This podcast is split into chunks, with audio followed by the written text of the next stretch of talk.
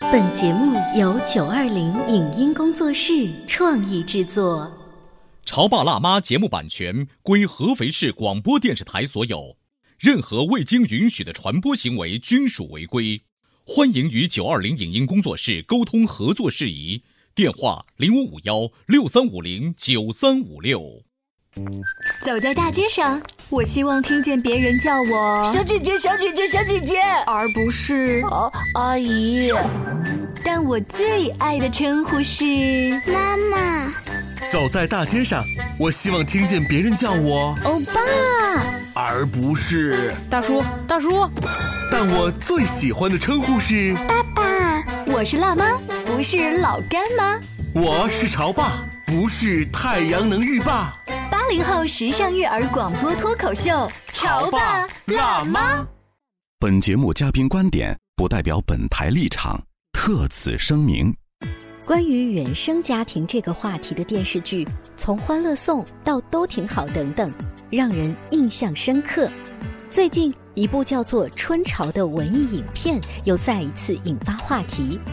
为什么外人眼中慈眉善目的好阿姨、好奶奶，在家里却是刻薄啰嗦、凶神恶煞的坏妈妈、坏外婆？面对外婆满满的负能量，为什么小孙女会挺身而出替妈妈反驳？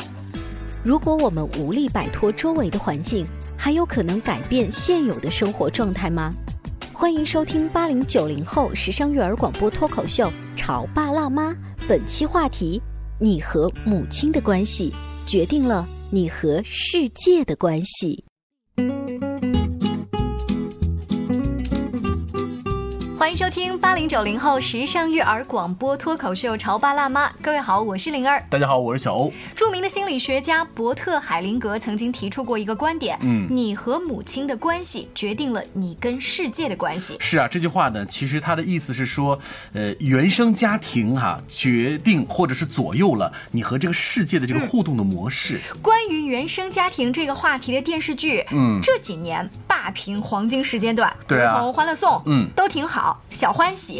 让人印象非常深刻。我们潮爸辣妈节目呢，其实也不止一次两次在节目当中来聊这个原生家庭了。但是你知道吗？最近哈有一部电影，嗯，呃，一部文艺片。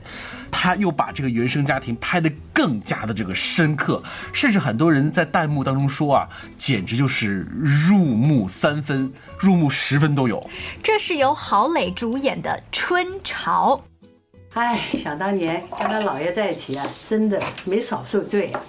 我还记得那一天警察到学校来调查我的时候，可丢人了。我跟您说，我恨不得有个地缝我就给他钻进去。你怎么跟外人这么说？你这样好吗？他要好的话，我会这么说吗？那你欠我怎么不对我好点儿？考九十九分儿给我翻脸，翻脸比孙悟空还快。就你这样的人，还有人喜欢你，看见没有？对他多好都没有用，就是一点没做好呢，他就给你记住了。都是白眼狼，你给我说说看，你想让我脾气怎么好呀？就像你对尹老那样呗，被转学就发飙。原来我对你这么不好啊？那你在这儿干嘛？你走啊！啊！我天天伺候你，伺候出这么多意见来，啊，还转身就发飙。你今天就给我说清楚，我怎么转身就发飙了？啊！你们两个吃着我的，喝着我的，还想我笑着来来服侍你们，门儿都没有！》。由这部电影引起的原生家庭的话题，小欧跟灵儿今天在直播间也为大家请来了顾旭顾老师，欢迎郭您。老师好，大家好，刚才我们在那部呃影片，我们稍微看了几分钟，就是那个互动的情况，嗯我们不难发现哈，呃，影片当中姥姥嗯和妈妈嗯就这对母女关系，他们这个其实有点僵硬。你你们发现这个呃女主角，比如说郝蕾，嗯，没说话，嗯，就几乎就是没有说任何话。就按照这种说法，很多网友说啊，说这个姥姥有点是那种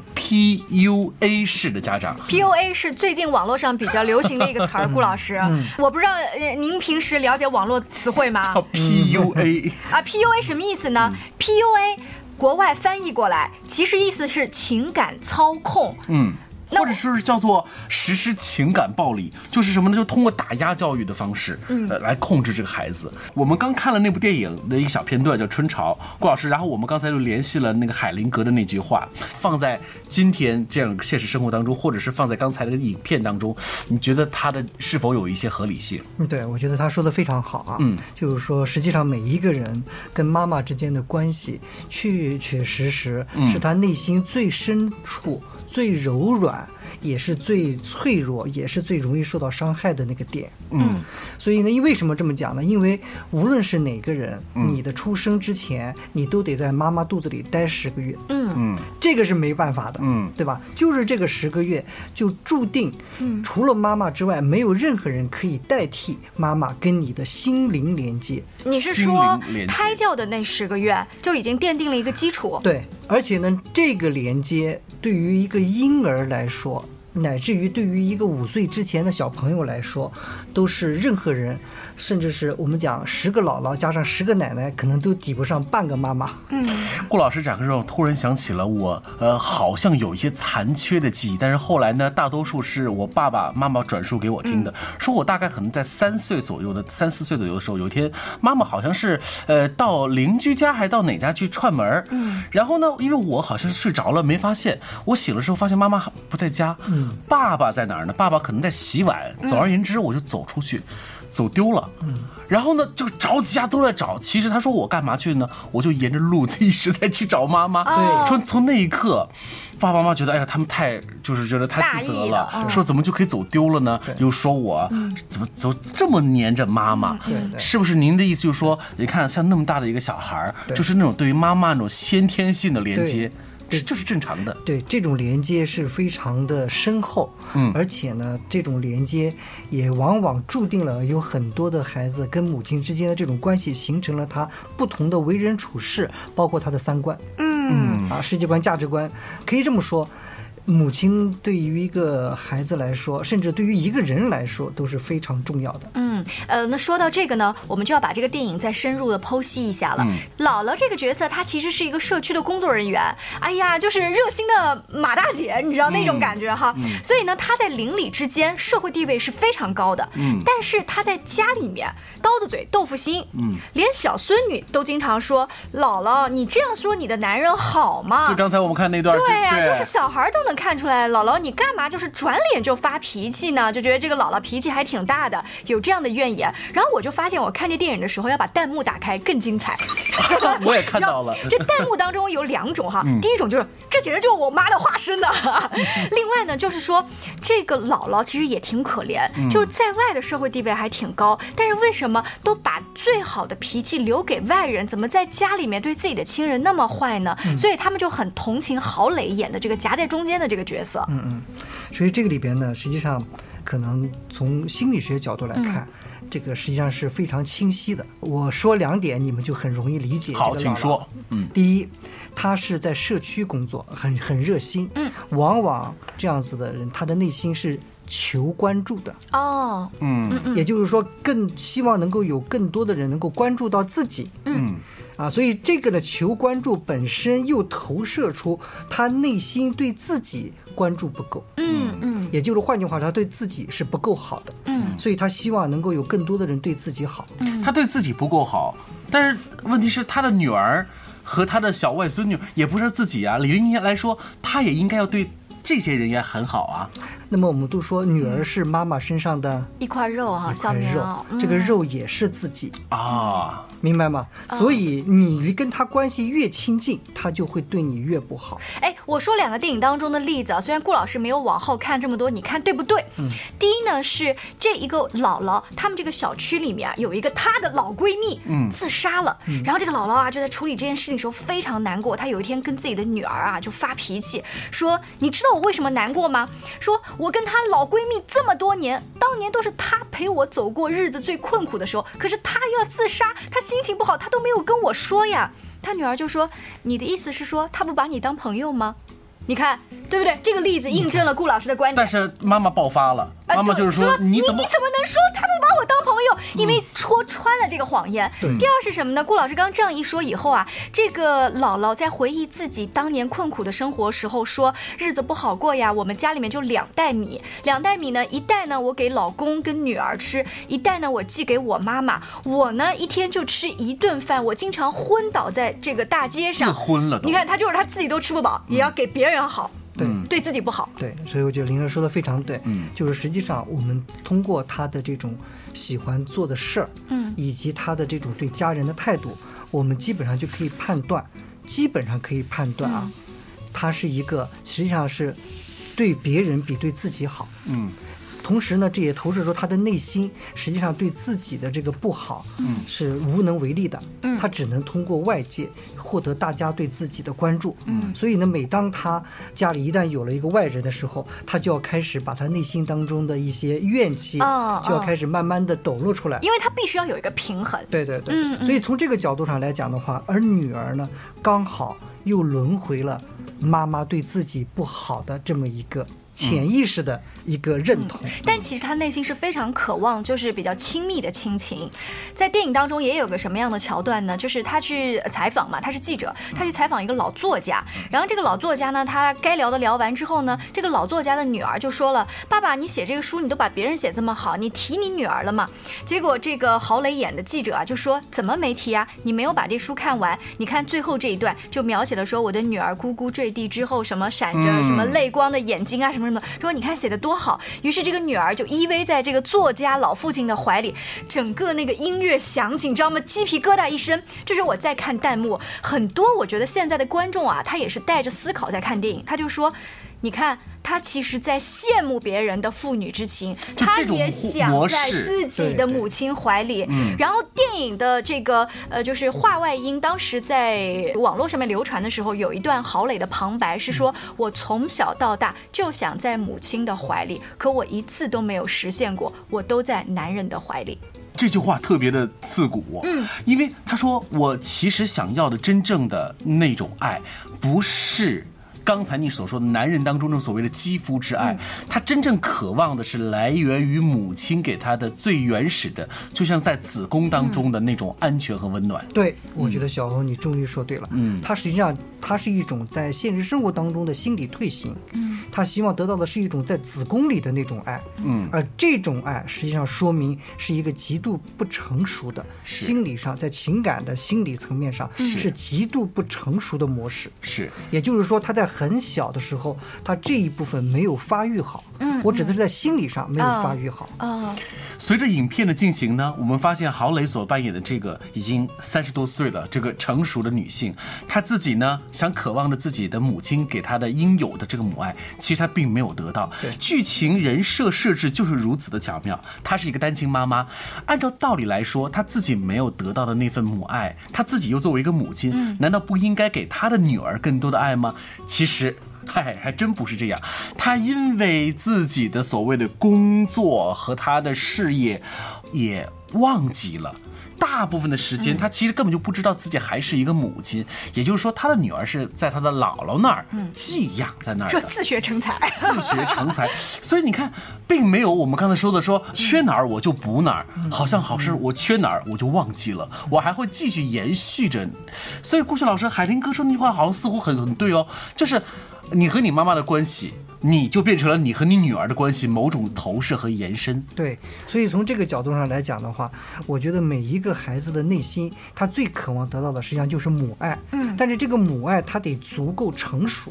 如果这个母亲她还是一个没有长大的孩子，嗯、这个时候那这个孩子他所得到的这种母爱就非常的少，嗯，就有点类似于他蛋黄很少，啊，那他他以后将来他出去很多在某，尤其是在情感，尤其是在亲密关系当中，他会遇到很强烈的这种挫败感。嗯，比如说他的女儿实际上也是一个单亲妈妈。什么叫单亲妈妈？就是在亲密关系当中，她遇到了挫折，这种挫折更多的是来自于他在母亲那里边没有获得更多的能量，而这种能量是什么？就是如果他的妈妈跟他的爸爸关系非常的幸福，非常的和谐，这个给予孩子的就是一种爱的能量，嗯，他让他能够感受到原来男女之间是应该有这样子一种很亲密的、和谐的、幸福的关系。嗯有样学样嘛。所以这个东西对于这个孩子来讲，就是你不需要教，他在旁边闻都能闻出来，嗯，这种味道。哦，这个道理也就是说，现在为什么人家找对象的时候，我们要去看一看他的这个家里面，哎是什么样子的，嗯对不对？就是闻都能闻出来，顾老师这个意思。好，我们稍微进一段广告，回来之后呢，请顾老师跟大家接着聊《春潮》这一部电影所延伸出来的亲子话题。你在收听的是《潮爸辣妈》，小欧零二，叫你变成更好的爸爸妈妈。 《潮爸辣妈》播出时间：FM 九八点八合肥故事广播，每周一至周五十八点三十分首播，次日十四点重播。网络收听，请下载荔枝 FM、苹果 Podcasts，搜索“潮爸辣妈”订阅收听。微信公众号请搜索“潮爸辣妈俱乐部”。关于和孩子沟通呢，我是想先处理好彼此之间的情绪，然后再去搞定他具体的问题。我们家长经常在一起讨论，怎么样从小才能培养好他的学习习我是惯后。来通过学习才发现，孩子行为背后是有另外一种需求的。陪你一起吐槽养育熊孩子的苦，陪你一起追忆曾经自己的小世界。八零后时尚育儿广播脱口秀，《潮爸辣妈》。本节目嘉宾观点不代表本台立场，特此声明。关于原生家庭这个话题的电视剧，从《欢乐颂》到《都挺好》等等，让人印象深刻。最近一部叫做《春潮》的文艺影片又再一次引发话题。为什么外人眼中慈眉善目的好阿姨、好奶奶，在家里却是刻薄啰嗦、凶神恶煞的坏妈妈、坏外婆？面对外婆满满的负能量，为什么小孙女会挺身而出替妈妈反驳？如果我们无力摆脱周围的环境，还有可能改变现有的生活状态吗？欢迎收听八零九零后时尚育儿广播脱口秀《潮爸辣妈》，本期话题：你和母亲的关系决定了你和世界的关系。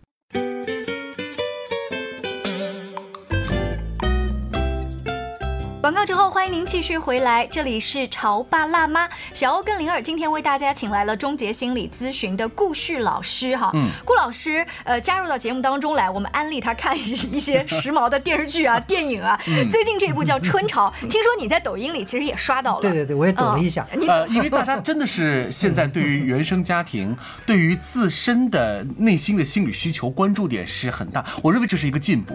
上半段我们聊到了海灵格那句话，看来还有点正确哈，就是你和妈妈的关系决定了你和世界的关系。好，《春潮》这部电影给我们展示出，抱歉，你的原生家庭可能不咋地，那是不是？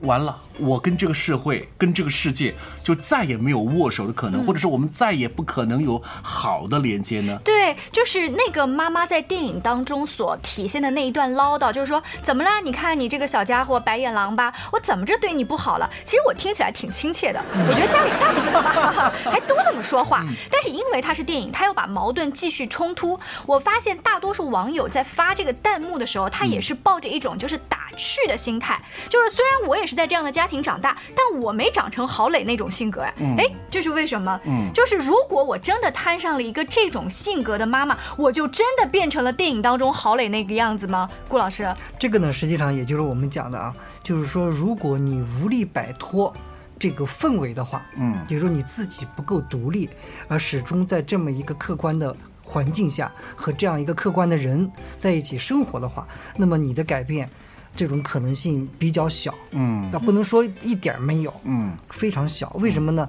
因为这个能量太大了，就妈妈的影响这个能嗯对量太大，妈妈的能量，这个彼此之间相互沟通的这种方式，以及这个很熟悉，从小到大都很熟悉的这个味道，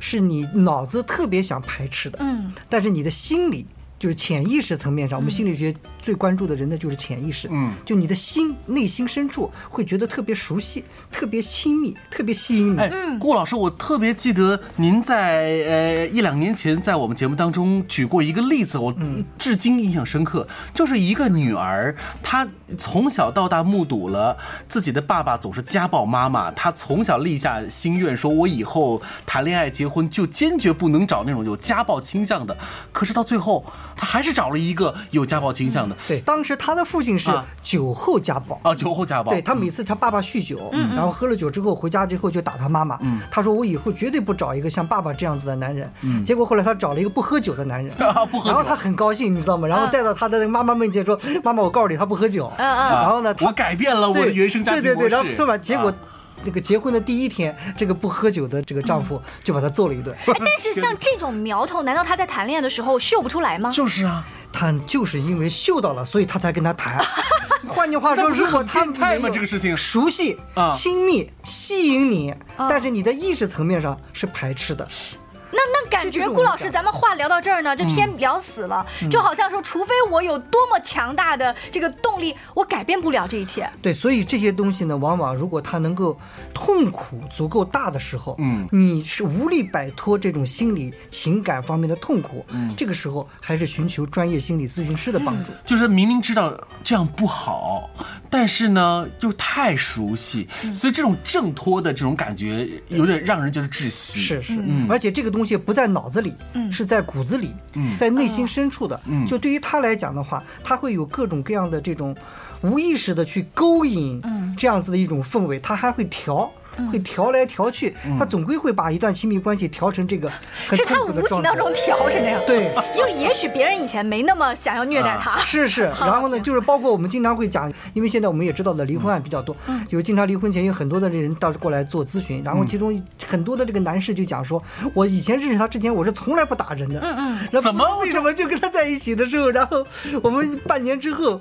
他对那个就是嗯我控制不住我自己，我要把他揍一顿。呃，顾老师这样一说，我再回到电影《春潮》当中，也有一段台词让我印象很深，嗯就是这个妈妈呢，她就说：“你天天晚上在外面干什么？人在做，天在看，你在外面是不是做一些不好的事情啊？再说了。”再这么晚也不安全，就是你其实她是想表达关心的，女孩子在外，嗯但是她每一句话都想让我出来跟她吵一架，你知道吗？妈妈在这里表现出一种强烈的控制的欲望，其实在这一点上来说，实际上是某种很大的一种共性，嗯就是我们就是作为一个父母，你跟孩子的交流。再有心生爱意，最后口出控制，这种感觉，孩子其实早就是能捕捉得到的，能捕捉得到的。这件事其实是很痛苦。不过，我们也说一些觉得让我们觉得还有些希望的话。第一点，在《都挺好》那部电视剧当中，看到了呃姚晨扮演的苏明玉，她有那种挣脱，或者是看上去很成功的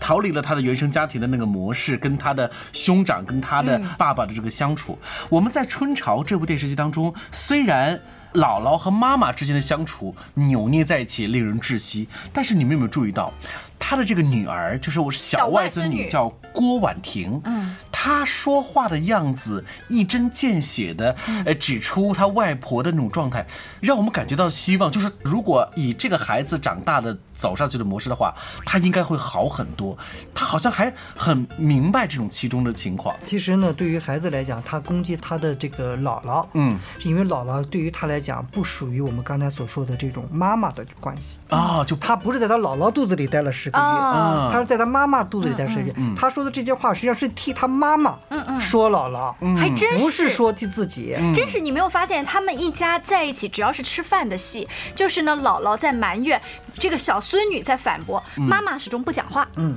对一点儿声不吭。对，她就是啊等于，反正我要说的话，我女儿都帮我回击了。这哎个外孙女还有点润滑剂、柔和剂的这个作用，让我们也看得出来哈，还好这个孩子终将会长大。那这种恶性的这种模式，也一定会迎来一个改变的。这个影片到了结束的时候呢，也给人一个无限的畅想。有一幕戏啊，是他们走过了一个，就是那个女孩走过了一个长长的走廊，有人就形容说这可能就是一个产道，走出去了，出生了。他迎来了一次叫所谓的重生。其实导演有一个意思，就是希望他们的模式，希望这种关系来一次重生，不要再回到那个原地踏步走的那个状态之下。是这样子的。实际上，我们都希望，尤其是小孩子能够尽可能的在未来的生活当中生活的更幸福，嗯嗯生活的更健康，嗯、对吧？嗯生那活的更顾自老师，您觉得哈，就是如果他的家庭本身是像这个电影一样的，他可能看了这个电影之后会有感触，嗯他可能跟朋友之间聊天会勾起他的一个思考，就是这样的人他自己会不会浑然不觉？就是浑然不觉，嗯所以才导致他无力挣脱痛苦。因为很多人他都是在用脑子在思考，嗯他对新的感受很少，嗯，他更多的是看妈妈的脸色，嗯，然后呢，更多的去想着怎么样，对吧、我是不是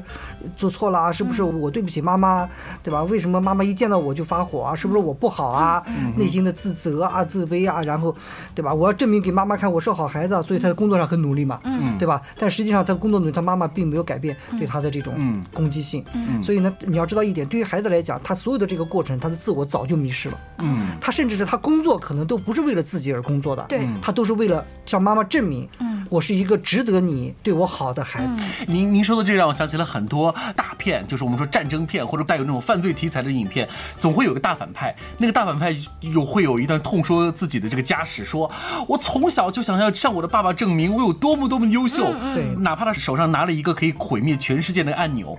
在那一刻说：“爸爸，你看到了吧？我终于向你证明了。”就说明有的时候你会发现物极必反，就他为什么会走到这个反面的这个极致，就是因为他内心的一种缺失，他总是想要证明。对自我的迷失，嗯，他这个自我的迷失太严重了。嗯，那如果这个人哈，他看了这样的电影没有感触，嗯听我们这样的节目也没有感触，他觉得如果我被爸爸妈妈一切安排的挺好，然后我很听话，我也很好，嗯我没有那些糟糕的感受，那就一切和谐，对吗 OK